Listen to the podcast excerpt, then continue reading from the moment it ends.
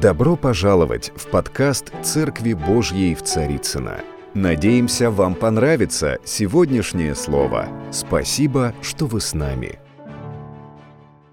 Послание мое сегодняшнее, проповедь так и называется «Что исходит из твоего сердца?»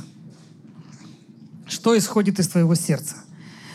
А, в Ветхом Завете в книге «Чисел» есть такая история а, о том, как Моисей, возглавляя народ Израиля, приблизился к реке Иордан, и вот там за рекой на другом берегу начинается обетованная земля.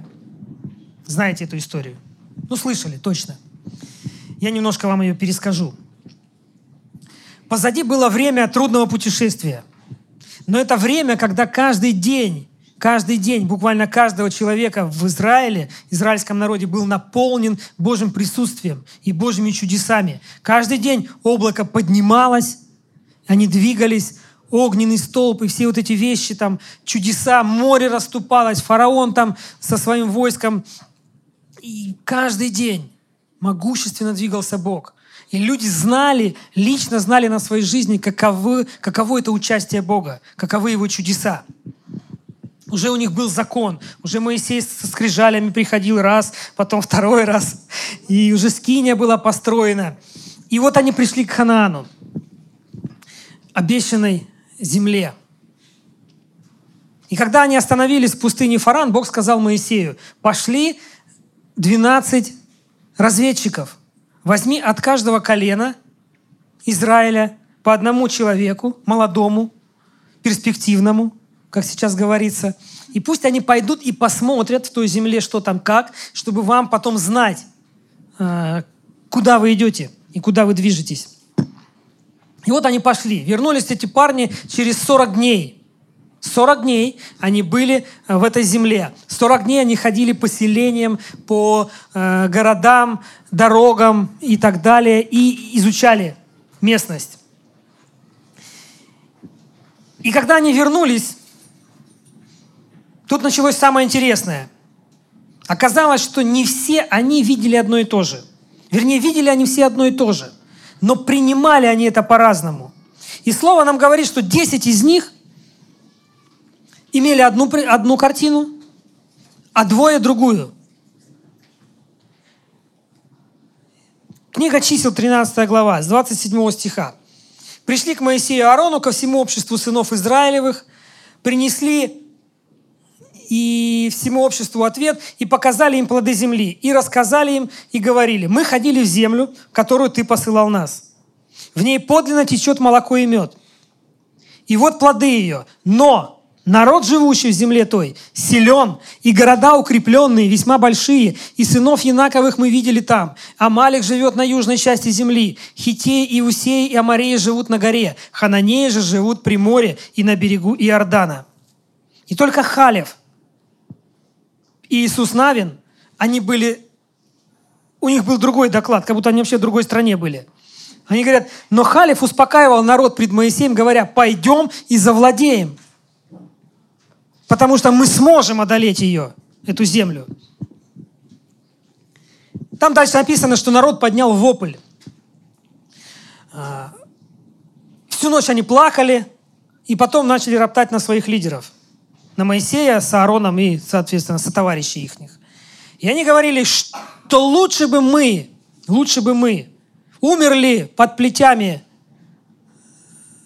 погонщиков рабов в Египте на постройке пирамид, чем сейчас нас будут, а, как их там, амаликитяне и аманитяне, и все вот эти вот народы резать нас а, ножами и мечами. Они просто хотели вернуться назад, в рабство – и тогда Моисей и Аарон упали на лицо свое пред народом, а написано, что Халев и Иисус Навин, они разодрали одежды свои и обратились ко всем. То есть у этих двух парней был просто всплеск эмоций. Они говорили, поверьте нам, поверьте нам, мы видели это своими глазами. Мы были там, но все немножко не так, как наши друзья рассказывают вам. На самом деле, земля, которую мы проходили для осмотра, очень-очень хороша. И если Господь милостив к нам, то введет нас в землю сию и даст нам ее, эту землю, в которой течет молоко и мед. Только против Господа не восставайте. И не бойтесь народа земли сей, ибо Он достанется нам на съедение. Защиты у них не стало, а с нами Господь. Знаете, как отреагировало общество? Они решили побить их камнями. Ну, такое время было. Прав, не прав?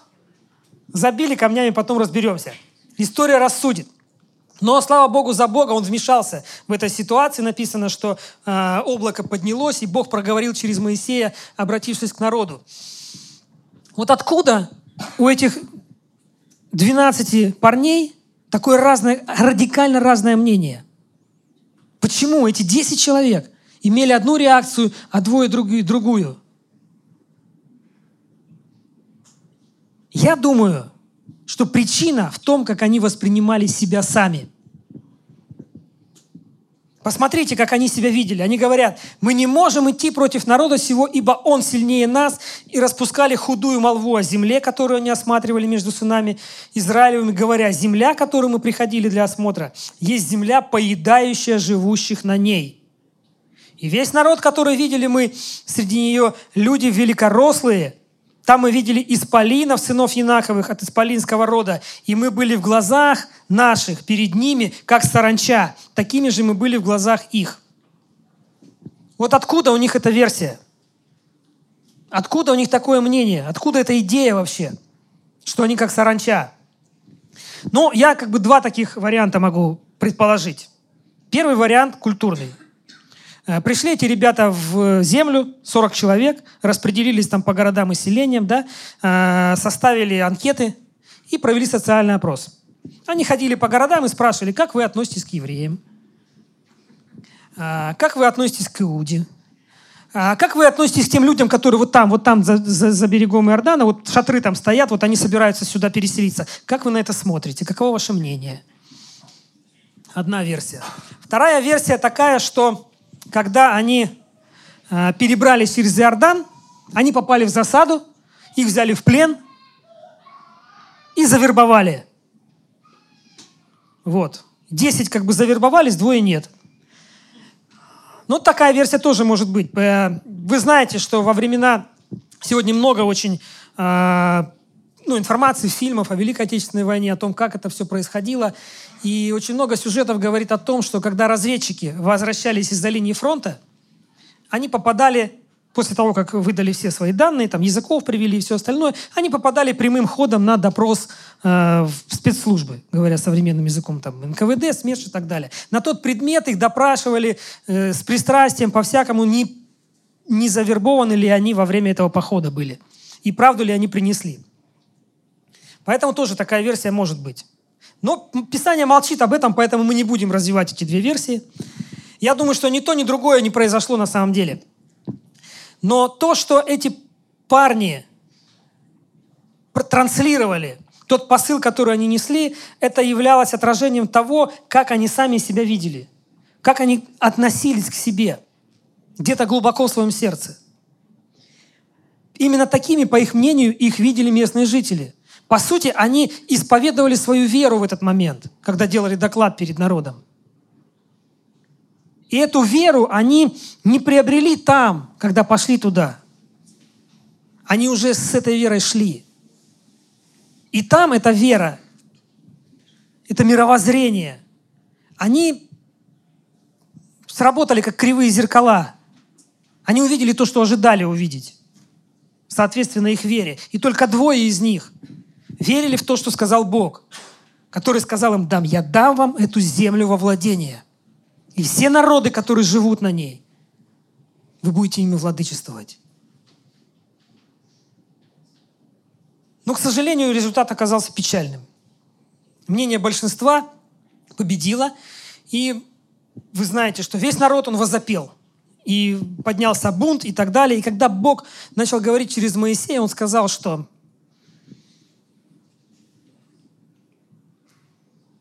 За каждый день, проведенный вами за Иорданом, 40 дней они ходили, один год вы будете жить в пустыне до тех пор, пока не вымрете все. 40 лет.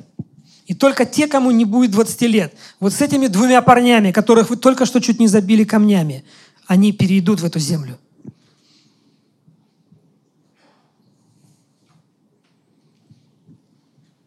Мы знаем, что так и было. 40 лет они скитались по пустыне.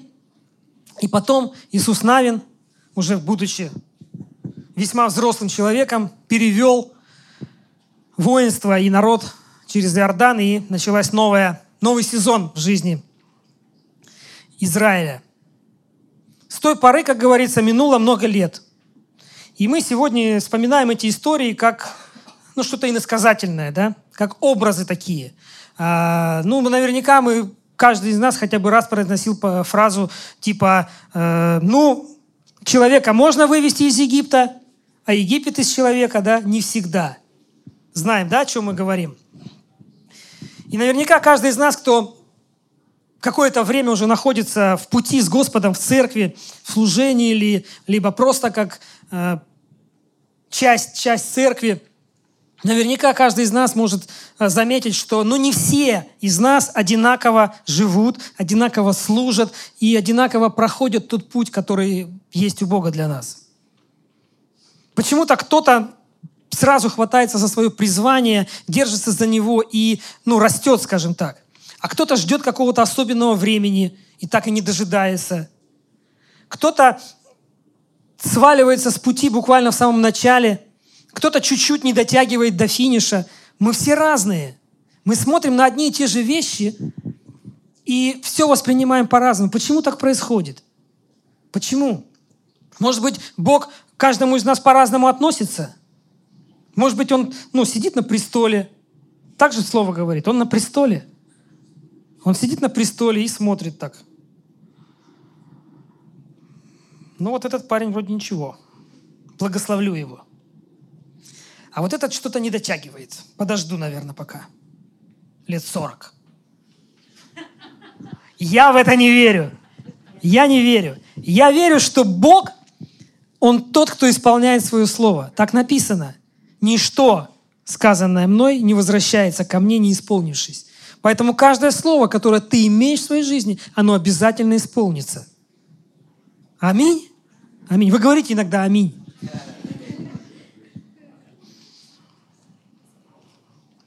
Но как бы мы повели себя на месте этих парней, вернувшись сходив туда и вернувшись обратно. Наверняка каждый из нас транслировал бы то, а, как, как увиденное преломило наше собственное сердце. То, что внутри нас. То, что внутри нас.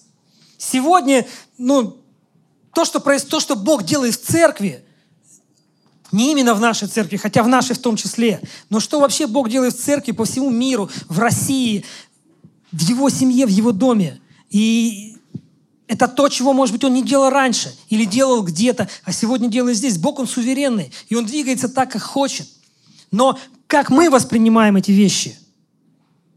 Есть те, кто говорит, если Бог через этого парня вот там, в той стране или в том городе мог совершить это, то значит, он и через меня здесь и сейчас может совершить то же самое. Аминь. И эти люди говорят, нога расти во имя Иисуса. Глаз видь. Боль уйди. Нищета прочь. Папа ввел меня землю изобилия. Аллилуйя. Но есть также и те, кто говорит, что ну, это не действие даров Святого Духа. Это игра в чудеса.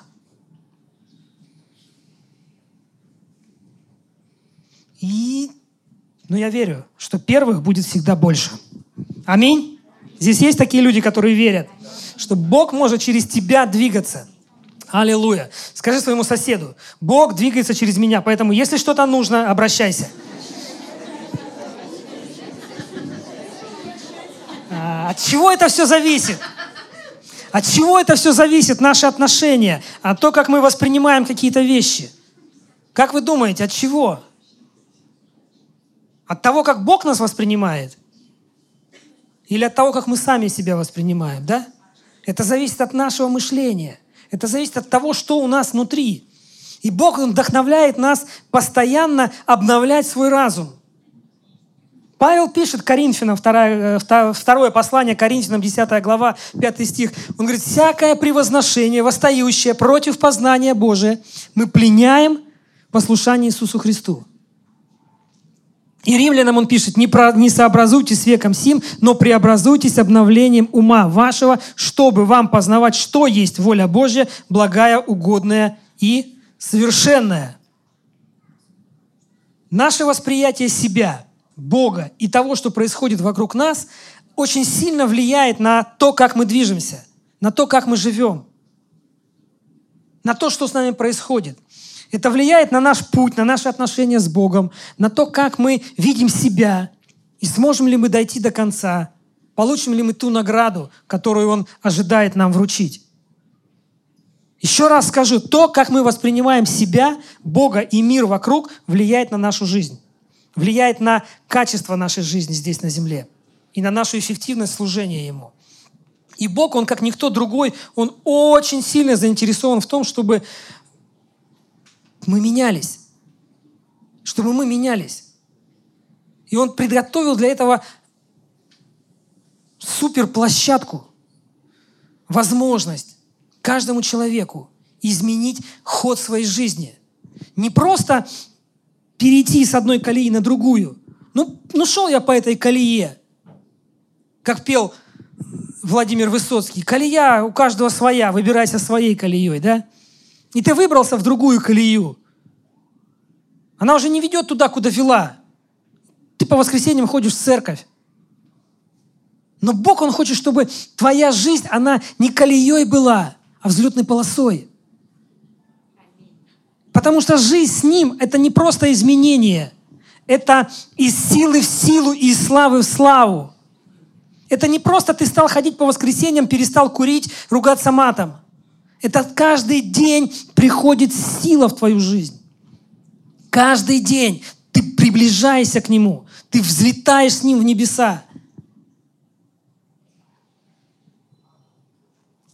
Площадка, которую Он дал нам для того, чтобы наши жизни менялись и жизни людей во всем мире, это знаете что? Это церковь. Это церковь.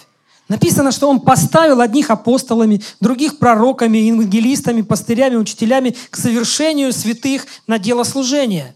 Он обеспечил эту площадку всем необходимым, чтобы те, кто на нее приходит, получали там перезагрузку и двигались дальше, насыщаясь и наполняясь для созидания тела Христова, доколе все придем в единство веры и познания Сына Божия, в мужа совершенного, в меру полного возраста Христова. В меру полного возраста Христова. Для Бога важно, чтобы каждый человек, который приходит в церковь, он не просто помолился молитвой покаяния и стал э, прихожанином, членом церкви, не просто приходил по воскресеньям, но чтобы он возрастал в совершенство и достигал полноты своего призвания в Иисусе Христе. Когда человек приходит к Богу, он становится на путь развития. Это не просто путь изменения, это не просто другой путь, это путь развития. Развитие – это когда в каждом шаге ты видишь другой горизонт, в каждом шаге ты видишь новые высоты – и ты не просто их видишь, ты идешь к ним, ты достигаешь их, и ты поднимаешь там знамя победы. Доколе все придем в единство веры, познание Сына Божьего в мужа совершенного, меру полного возраста Христова. В чем заключается это самое совершенство? Что это за э, полнота возраста Христова, который нас Бог ведет и который нас все в церкви призывают подталкивают и подтягивают. Что это такое? Как это можно ощутить? Как это можно описать? Сформулировать? Какие есть варианты? Что это? Ну что это? Это возраст, это 33 года. А если кому-то 45? Или 49? Как? Зрелость духовная. Зрелость духовная. Аминь. Бог наш Отец – Аминь? Аллилуйя. Бог наш Отец. И у Отца есть для нас видение. У него есть план для нашей жизни. У него есть то, каким он хочет, чтобы были его дети. У кого есть дети? взрослые, маленькие. Мы же вкладываемся в них или вкладывались. Мы хотели, чтобы они стали лучшими, хорошими, да? Мы заботимся о том, чтобы они ели правильно, там, питались хорошо, одевались хорошо, чувствовали себя хорошо, окружение, чтобы у них было хорошее. Иногда, конечно, есть истории, когда а, родители пытаются лепить из детей то, что у них самих не получилось. И это тоже не всегда выходит. Но это другая история. Бог, Он имеет для нас нечто – он имеет для нас то понимание, каким мы должны быть, что должно быть у нас внутри, какое должно быть у нас восприятие себя. Он хочет, чтобы мы видели то, что происходит вокруг, так же, как видит Он. Вот. Вот здесь разница между тем, как видим мы, как видели эти 10 ребят, и как видели эти двое. Одни видели, как они видят, как они впитали в себя, а другие видели так, как поверили Богу видели его взгляд. Помните, Иисус очень много говорил о том, что я делаю то, что видел у Отца. Я и Отец одно. Я не делаю того, что не говорит мне Отец. Кто-то сказал а, из писателей или великих, не помню, не суть, примерно так, что самое ценное – что мы можем дать нашим детям, это две вещи. Это крылья и корни. Крылья, чтобы они научились мечтать и летать. И корни, чтобы они знали, что у них всегда есть куда вернуться. Бог, Он хочет, чтобы мы взлетели до высоты Его мышления. Чтобы мы мыслили так, как Он. У Него есть понимание, у Него есть норма, которая, которая соответствует Его, его пониманию, Его норме. И Он хочет, чтобы мы наша норма, она была такая же, как у него. Он открывает это нам в своем слове. И есть другая норма, которая вокруг нас, которая э, ну, в атмосфере вокруг нас, которая как птицы летают над головой и хотят свить гнездо. И мы порой не разбираемся в том, откуда они прилетели, эти птицы. И вопрос не в том, принимаем мы эту трансляцию или не принимаем. А вопрос в том, насколько она уже владеет нами. Потому что мы родились в этой среде. Мы родились, э, слушая с самого начала то, что вещает этот мир. Но когда мы преобразуем наше мышление в познание Отца нашего, когда мы начинаем, когда у нас появляются искорки, огоньки того мышления, которое Он хочет, чтобы у нас действительно было, то мы мы начинаем различать, мы начинаем понимать, что не все птицы летят оттуда, откуда нужно. И не всем нужно позволять видеть гнездо у себя на голове. Норма, норма – это то, что, как мы себя чувствуем, как мы думаем в обычной обстановке, какими мы себя ощущаем. И знаете, это, это, это может быть очень радикальная разница в этом – в то, как мы себя ощущаем в обычной обстановке или в кризисной обстановке. Это может быть положение моего сердца таким, что Бог благ всегда. Он любит меня и никогда не оставит. Аминь. Но может быть и по-другому. Например, я никому не нужен. У меня вряд ли это получится. Да кто я такой?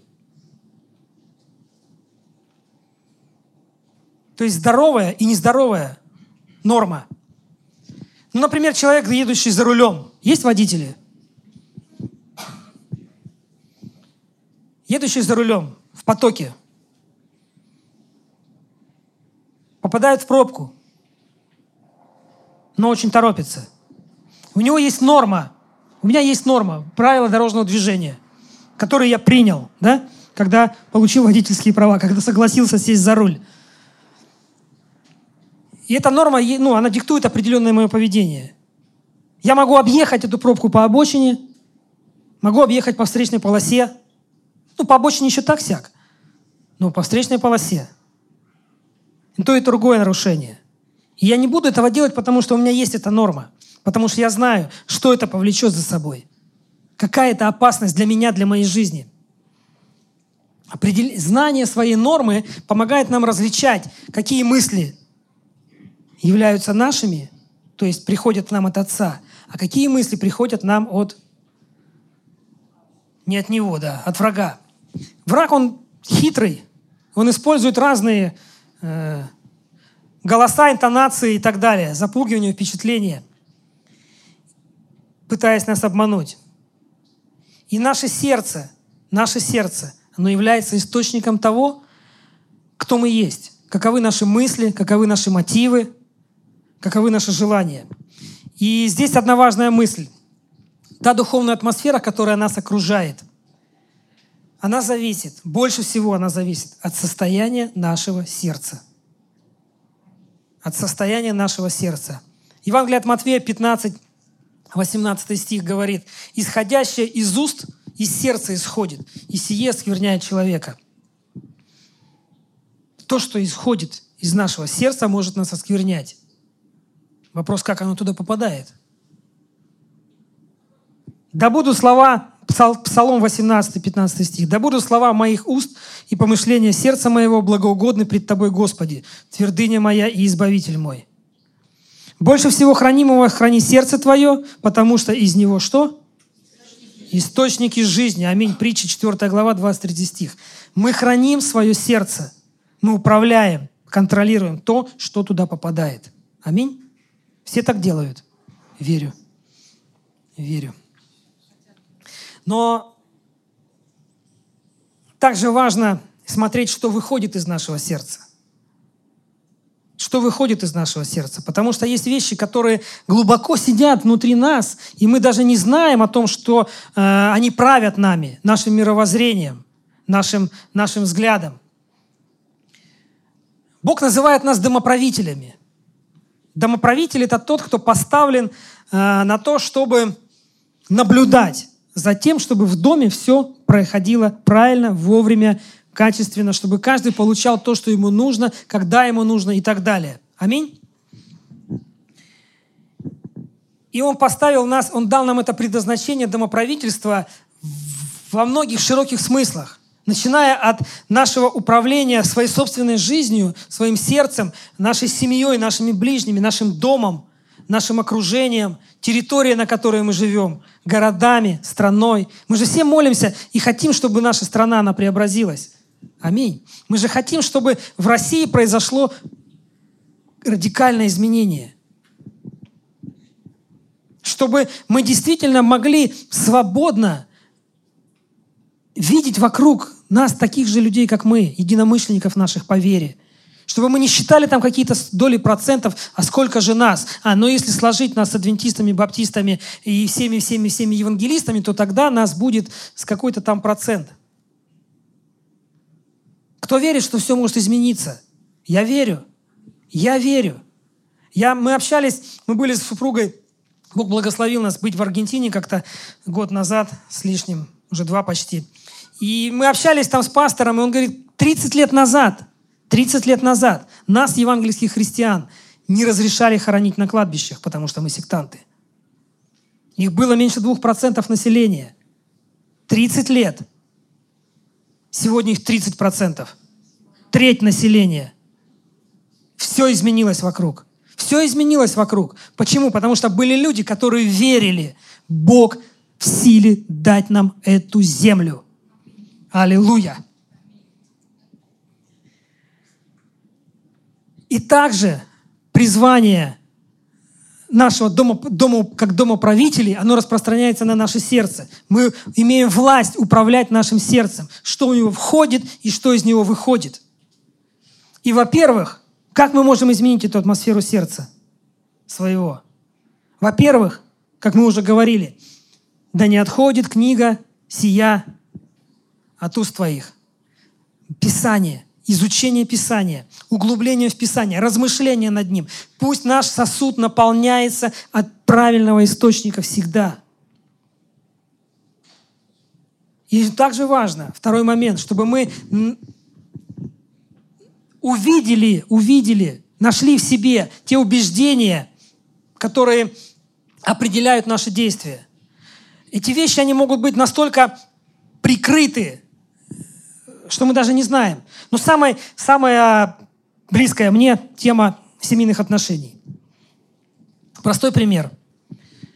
Поженились двое молодых людей. В одной семье мама всегда гладит рубашки папе. Нормально, правильно, хорошо. Так они договорились, им комфортно от этого.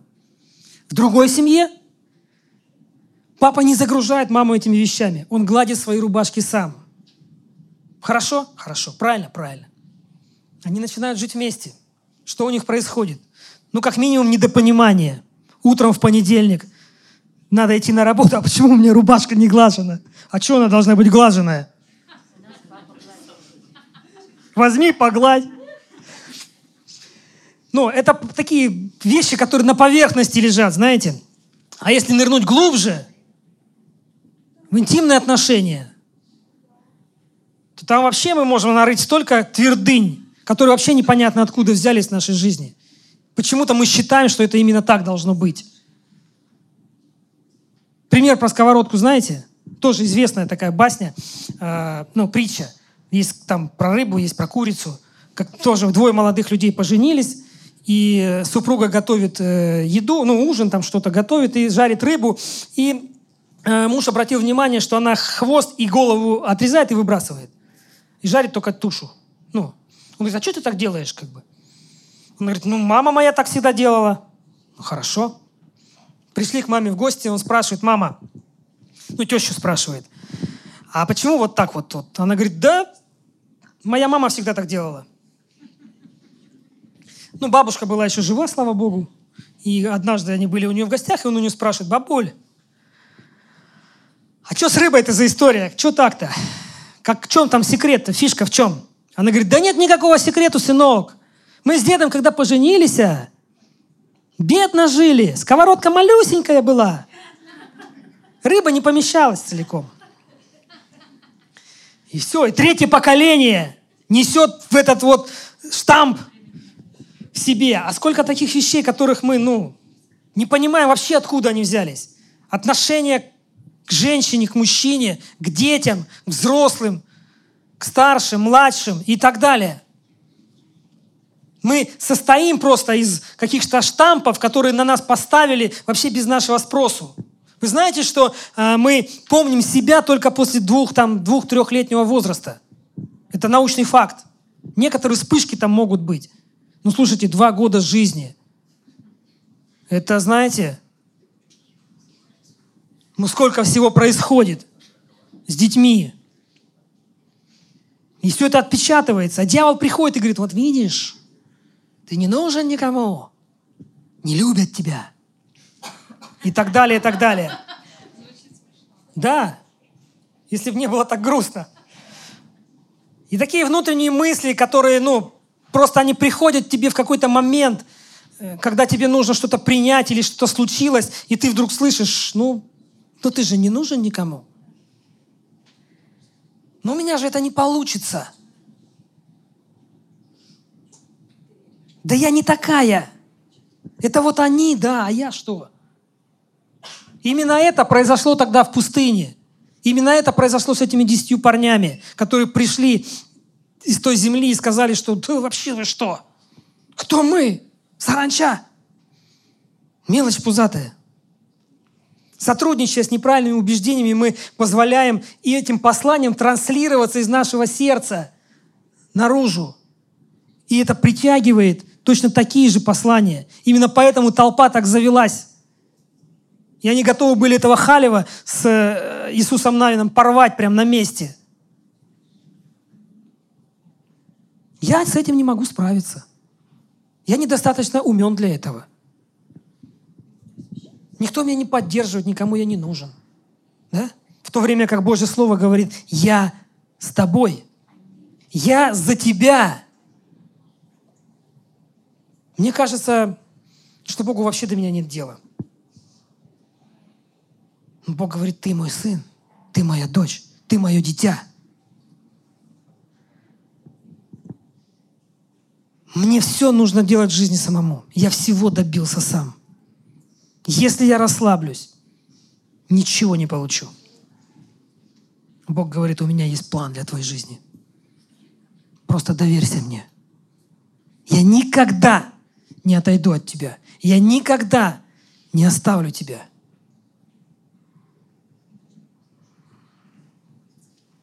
И таких вещей, которые, ну, люди неосознанно делают в своей жизни, их масса.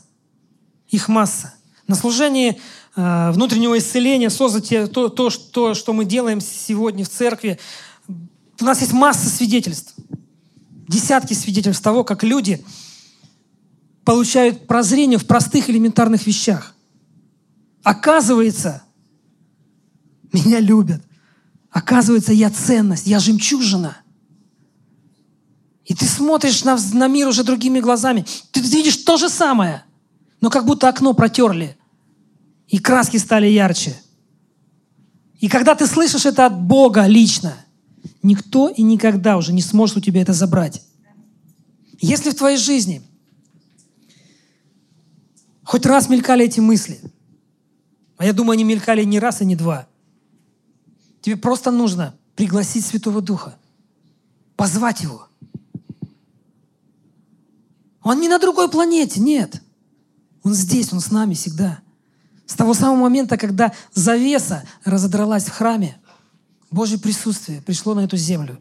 И у нас есть возможность всегда, на всяком месте, склонить свое сердце и сказать, Дух Святой, покажи мне, в какую ложь я верю, какие неправильные убеждения есть в моей жизни, что мешает мне приблизиться к моему отцу, к тому отцу, который берет на руки своих детей,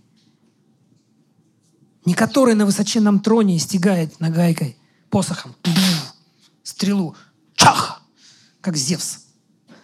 Нет, мой Бог, мой папочка. Он спускается со своего трона, когда я прихожу – он берет меня на руки. Да, меня почти 50-летнего мужика. И подбрасывает. Хочешь так же?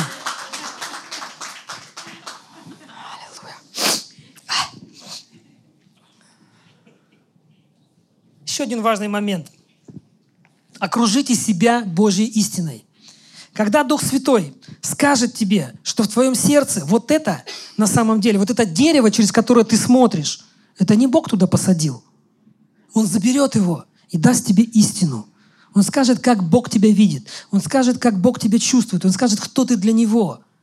Сделай эту истину видимой для себя и для всех других. Пусть люди, которые нас окружают, они видят, что с нами происходят перемены, что мы меняемся, и что мы сегодня не такие, как вчера. Что произошло? Я тоже хочу. Сегодня сколько в наших домах Божьего Слова – но я не имею в виду Библию. Я верю, что у каждого в доме она есть. Есть? У каждого. Но сегодня в наших домах можно увидеть ну, много разных вещей. Там сувениры из разных стран, порой очень сомнительного содержания. Или там еще какие-то вещи, картины, но, но так много, мало вещей, которые провозглашают Божью истину.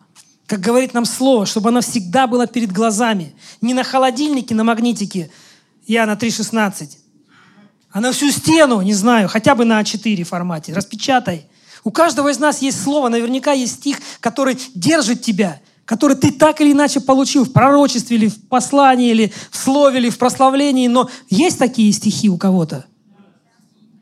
Я держу тебя за правую руку, и я говорю тебе, не бойся, я помогаю тебе. Любовью я возлюбил тебя и простер тебе мое благоволение. Пусть этого будет много в нашей жизни. Я верю, что через эти вещи также придет изменение и общество, в котором мы находимся. Сегодня очень много вещей, которые есть там люди, они там одежду делают со всякими э, фразами, писания и так далее. Это здорово, это супер. Когда люди будут видеть, они будут спрашивать, а что это? А ты ему скажешь, а это слово – благодаря которому я жив сегодня. Недостаточно просто определять убеждения, в которые мы верим, чтобы обратить их действия вспять. Нужно обязательно, чтобы было изменение, чтобы на место лжи пришла Божья истина, Божья правда. Только так мы сможем измениться сами. Только так мы сможем изменять обстановку вокруг нас, атмосферу вокруг нас. И так мы сможем изменить и нашу страну. Я искренне верю в то, что это произойдет. То, что это произойдет с нами при нашей жизни. Мы увидим Божью славу в этом городе, и в этом обществе, и в этой стране. Аминь. Дим, ты веришь? Все, аллилуйя. Аллилуйя. В послании Галатам сказано 6.9. «Делая добро, да не унываем, ибо в свое время пожнем, если не ослабеем». Если не ослабеем. Чтобы не ослабеть, у нас есть. У нас есть Слово, у нас есть присутствие Божье, у нас есть общение с Ним. И у нас есть на наших стенах провозглашения пророческие. Аминь. И помните, что Халев и Иисус Навин, они обладали верой, что Бог, Он может ввести их в эту землю. Он может дать нам эту землю. Эта вера, она держала их. Эта вера, она укрепляла их. Они ждали этого момента 40 лет. Они вошли в эту землю. Они получили то, во что верили. Поэтому верь, что то, что сказано Богом, это обязательно случится, это обязательно будет. И пусть тебя не смущает, что, может быть, сегодня ты не видишь этих перемен, что, может быть, тебе кажется, что ну, ничего не происходит. И сегодня после служения ты вернешься, выйдя из церкви, в ту же самую ситуацию, в которой был до этого. И ты скажешь, ничего не происходит. Я тебе скажу, это не так. Все происходит. Бог верен. Бог верен. Бог верен. И ты увидишь на своем поле новый урожай того семени, который ты сеешь в свое сердце. Который ты сеешь в свое сердце. Поэтому не расстраивайтесь и не грустите. Скажи своему соседу, ты пожнешь новый урожай на своем поле. Дорогие друзья, спасибо, что были с нами. И до встречи на следующей неделе на подкасте «Церкви Божьей в Царицына.